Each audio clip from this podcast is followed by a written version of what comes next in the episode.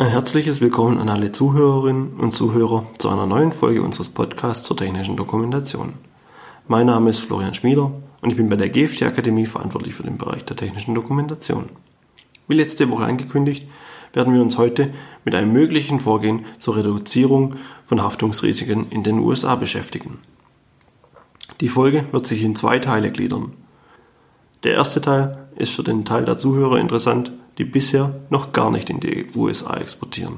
Der zweite Teil wird sich hingegen mit Maßnahmen auseinandersetzen, die auch durchgeführt werden können, wenn bereits in die USA exportiert wird. Diese Folge wird die letzte Folge der Reihe Produkthaftung USA sein und diesen Themenblock abschließen.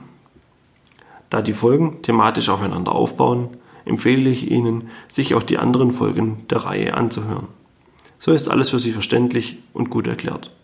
Vollständige Erklärungen von bereits erklärten Begriffen oder Begebenheiten spare ich mir in den neueren Podcasts, damit die Folgen nicht zu lange werden. Beginnen wir mit dem ersten Teil der Folge. Wir exportieren bisher noch nicht in die USA und möchten diesen Markt erschließen. An dieser Stelle möchte ich gleich vorab sagen, ich mache hier keine Marktanalyse. Ob sich der Export für Sie im Einzelnen lohnt oder nicht, müssen Sie selbst abwägen. Wir behandeln die Punkte rund um unseren Podcast, also hauptsächlich das Thema Produkthaftung. In der ersten Folge der Reihe habe ich bereits erwähnt, dass die USA wie die EU ein Staatengebilde ist, mit vielen einzelnen Mitgliedstaaten. Dadurch gibt es staatsübergreifende Gesetze und Gesetze, die nur in einzelnen Bundesstaaten gelten. Daher ist der erste Schritt die Überlegung, in welche Bundesstaaten Sie exportieren möchten. Hierbei empfehle ich Ihnen zu Beginn nur einzelne Bundesstaaten auszuwählen und nicht alle 50 Bundesstaaten auf einmal. Dadurch hält sich die Normen- und Gesetzesrecherche in Grenzen und der Aufwand zur Erschließung des Marktes bleibt übersichtlicher. Wenn Sie die Normen und Gesetze nicht selbstständig recherchieren können oder wollen, können Sie Dienstleister und Spezialisten wie uns damit beauftragen. Im nächsten Zuge sollten Sie sich mit Ihrem Wettbewerb beschäftigen, der im selben Bundesstaat seine Produkte vertreibt. Schauen Sie sich ihn, seine Konzern- oder Unternehmensstruktur, seine Produkte und wenn möglich auch seine technischen Dokumente an. In einem Gerichtsprozess werden neben den Normen und Richtlinien auch die Arbeitsweise des Wettbewerbs angeschaut und mit der ihren verglichen. Und sollten sie schlechter als der Wettbewerb arbeiten oder es Unterschiede bei Sicherheitsmaßnahmen geben, kann es schon einmal schwieriger für sie werden, die Jury von ihrem Standpunkt zu überzeugen. Auch ihre eigene Aufstellung sollten Sie in diesem Zuge genau betrachten und bewerten. Haben Sie ein amerikanisches Tochterunternehmen? Welche Vertriebspartner und Unternehmen sind noch beteiligt? Bedenken Sie dabei, dass auch Ihr deutsches Mutterunternehmen mithaftet, sofern es in Produktions- oder Vertriebsprozesse mit eingebunden ist. In den USA können schließlich alle an der Lieferkette beteiligten Unternehmen für die Haftung herangezogen werden. Da wir es gerade von Tochterunternehmen haben, möchte ich diesen Punkt noch vollständig besprechen. Wir haben schon öfters von deutschen Unternehmen gehört, dass sie wegen der Haftung extra eine Tochter in den USA gegründet haben, damit die Haftung dort bleibt und andere Unternehmen nicht betroffen werden. Die Gründung einer Tochter in den USA ist jedoch ein zweischneidiges Schwert. Es gibt hier Vor- und Nachteile. Einer der größten Vorteile ist, dass sich die Angestellten dann auch besser mit den Anforderungen des Produkthaftungsrechts auskennen und dieses besser umgesetzt werden kann. So kann das Haftungsrisiko von vornherein verringert werden. Außerdem sind die lokalen Normen, Richtlinien und Gesetze bekannt und können einfacher recherchiert und umgesetzt werden. Auch die einfachen Schadensersatz oder die Strafschadensersatzzahlungen bleiben vermutlich in den USA bzw. auf das Vermögen des Tochterunternehmens beschränkt. Da ich gerade vermutlich sagte, kommen wir auch gleich zu den Nachteilen. Zum einen kann jedes Vermögen, was sich in den USA befindet, im Zuge eines solchen Haftungsfalls vollstreckt werden. Es besteht hierbei kein deutscher Vollstreckungsschutz. Sollten Sie also beispielsweise Anlagen in Wertpapieren oder Dollar in den Vereinigten Staaten haben, kann dies im Zuge eines Haftungsfalls vollstreckt werden. Die zweite Gefahr besteht darin, dass der Richter die Trennung zwischen Mutter- und Tochterunternehmen nicht anerkennt und beide als derart verbunden ansieht, dass es zu einem haftungsrechtlichen Durchgriff auf den deutschen Standort kommt. Ein ebenfalls nicht zu vernachlässigender Nachteil ist, dass es für die amerikanischen Gerichte einfacher ist, eine Klageschrift zuzustellen, wenn es eine amerikanische Tochter gibt. Ohne Tochter kann es durchaus geschehen, dass die Klageschrift nicht durchgestellt werden kann. Der größte Nachteil eines amerikanischen Tochterunternehmens ist jedoch die Zunahme der internen Kommunikation, was zu sogenannten Smoking Gun Fällen führen kann. Durch die Zunahme der Kommunikation entsteht eine große Dokumentation von internem Schriftverkehr und Meinungsverschiedenheiten, beispielsweise zur Herstellung oder Vertrieb von Produkten, Erhöhung von Sicherheitsanforderungen oder die Feststellung von Mängeln. Diese Dokumentation ist für den Kläger eine Smoking Gun, also starke Hinweise, die es ihm ermöglichen, fahrlässiges Verhalten in den Unternehmen darzulegen. Um das Ganze besser zu erklären, habe ich auch ein Beispiel. Im Jahr 2007 wurde die Firma Chrysler zu 4 Millionen Dollar einfachem Schadensersatz und 50 Millionen Dollar Strafschadensersatz verurteilt. Und was war geschehen? Richard Mars stellte den automatikbetriebenen Pkw seines Arbeitgebers, einen Dodge Dakota, ohne festgezogene Handbremse ab. Aufgrund eines Programmierfehlers schaltete der Wagen automatisch von Parkstellung in den Rückwärtsgang und rollte davon. Herr Mraz sprang in den fahrenden Pkw, um ihn zu stoppen. Leider zog er sich bei diesem Versuch tödliche Kopfverletzungen zu. Chrysler räumte den Programmierfehler ein, verwies jedoch darauf, dass der Arbeitgeber von Hamas die insgesamt zwölf Rückrufbriefe ignoriert hatte. Da dieser der Eigentümer des Autos ist und für es verantwortlich ist, hätte Chrysler alles Erforderliche und in ihrer Macht Stehende getan. Die Familie des Toten konnte jedoch aufgrund der internen Dokumentation und dem Schriftverkehr belegen, dass der Konzern sehr viel Zeit mit der Diskussion vergeudete, ob ein Rückruf erforderlich ist oder nicht.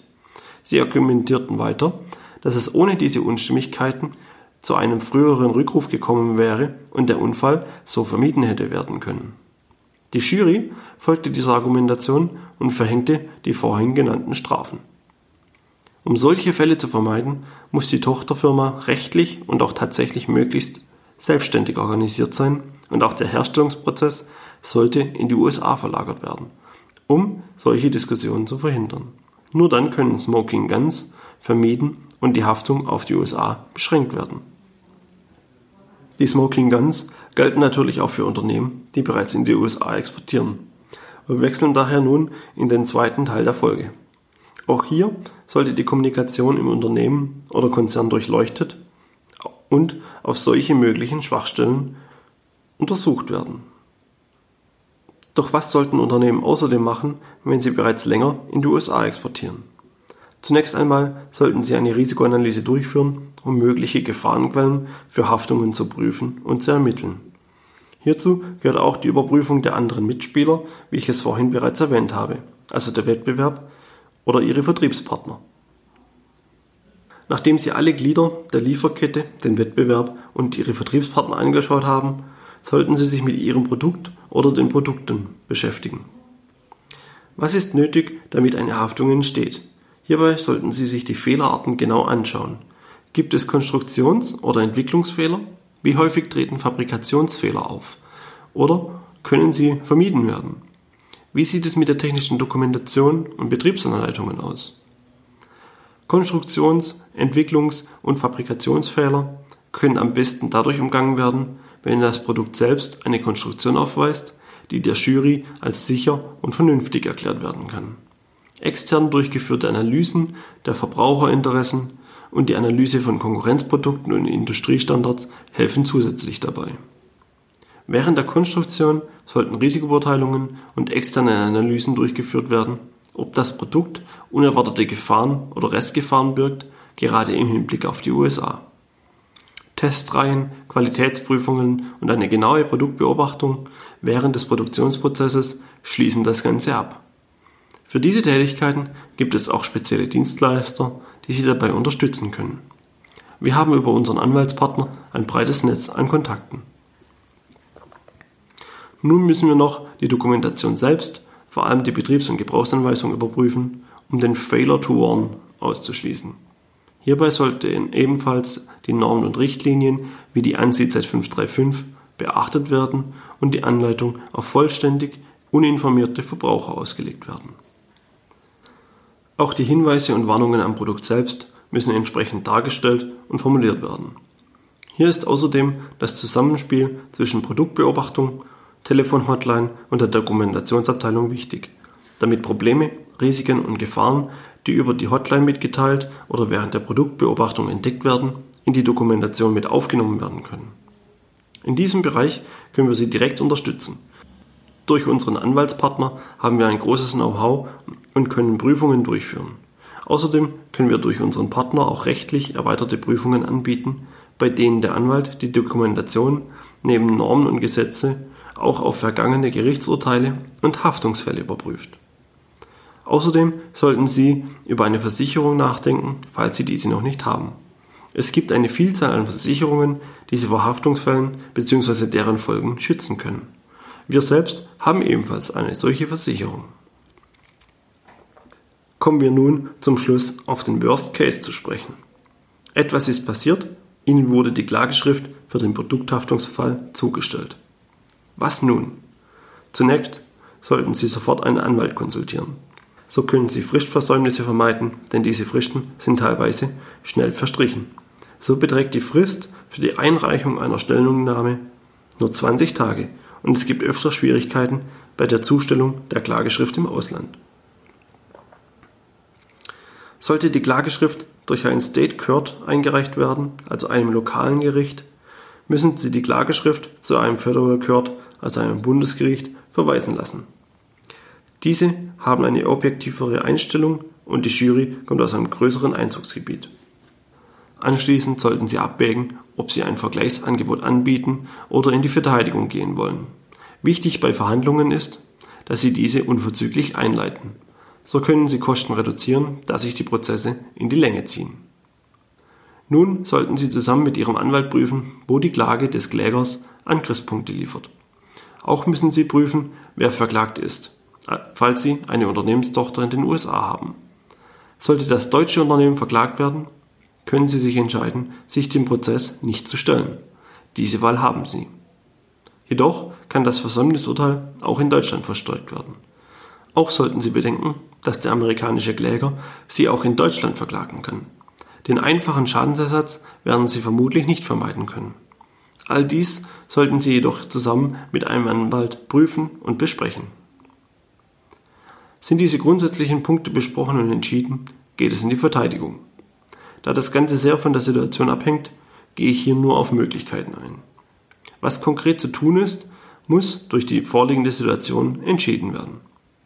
Die Verteidigungsmöglichkeiten gehen von dem unsachgemäßen Gebrauch des Produktes über den Umbau oder Veränderung des Produktes bis hin zur bewussten oder freiwilligen Inkaufnahme von Risiken durch den Kläger.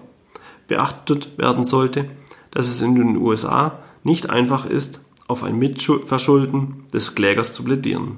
Dies ist nur möglich, wenn ein schweres Fehlverhalten seitens des Klägers vorliegt. Haben Sie sich für eine Verteidigung entschieden, müssen Sie diese festigen und mit Argumenten unterstützen. Hierbei sollten Sie sich darauf konzentrieren, dass Sie auf die Argumente der Gegenseite eingehen und diese demontieren. Dies kann durch Zeugen, Beweismaterial oder ähnliches geschehen.